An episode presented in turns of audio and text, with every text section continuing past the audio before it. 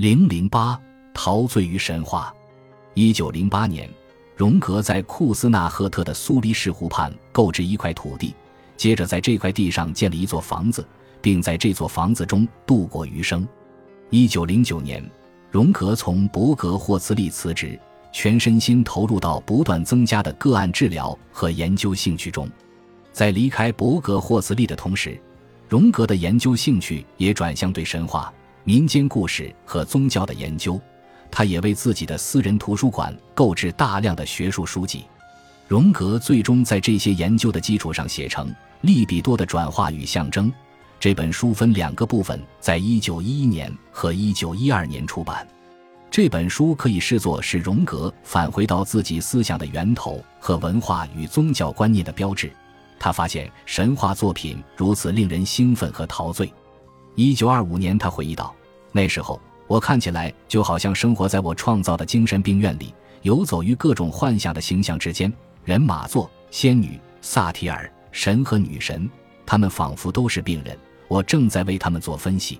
每当我读到一篇希腊或黑人神话时，感觉就好像一个疯子在跟我讲述他的历史。”十九世纪末，在新兴的比较宗教学和民族心理学领域出现了知识的大爆炸。大量原著被收集在一起，第一次被翻译成英文，并形成历史学术作品合集。例如，马克思·牟勒编纂的《东方圣典》。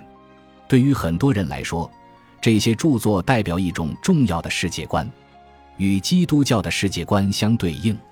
荣格在《利比多的转化与象征》中划分出两种思维方式。由于受到威廉·詹姆斯的启发，荣格将定向思维和幻想思维进行对比。前者是言语和逻辑思维，后者是被动联想和意象思维。前者的例证是科学，而后者是神话。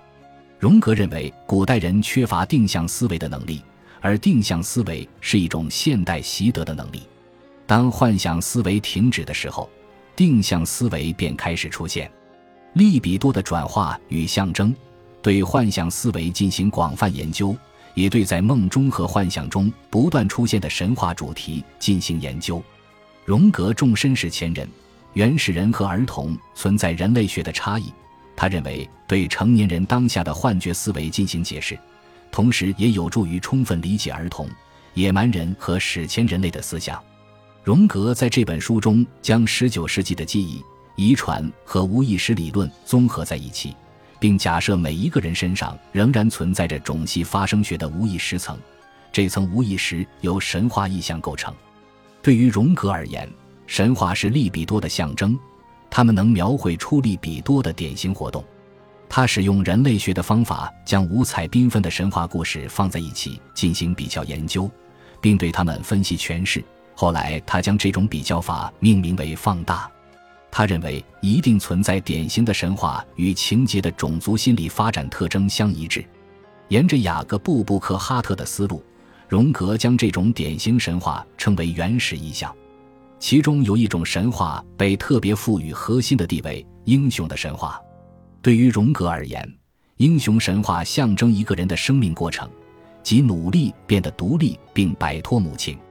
他把乱伦动机解读为试图返回母亲的身体而获得再生。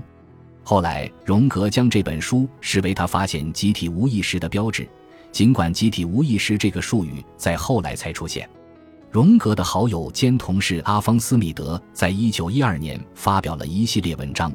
他在文章中指出，梦的功能并不是愿望的满足，而是起平衡或补偿作用。梦在试图解决个体的道德冲突。因此，梦不仅指向过去，而且是在为未来铺路。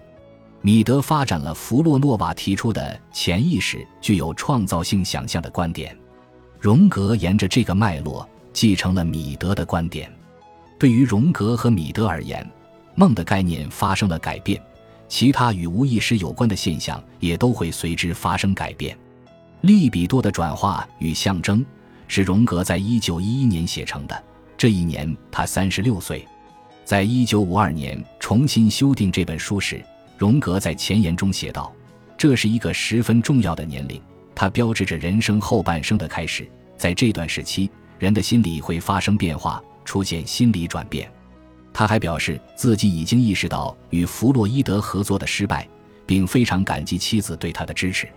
完成这本书之后，荣格意识到没有神话的生命会意味着什么。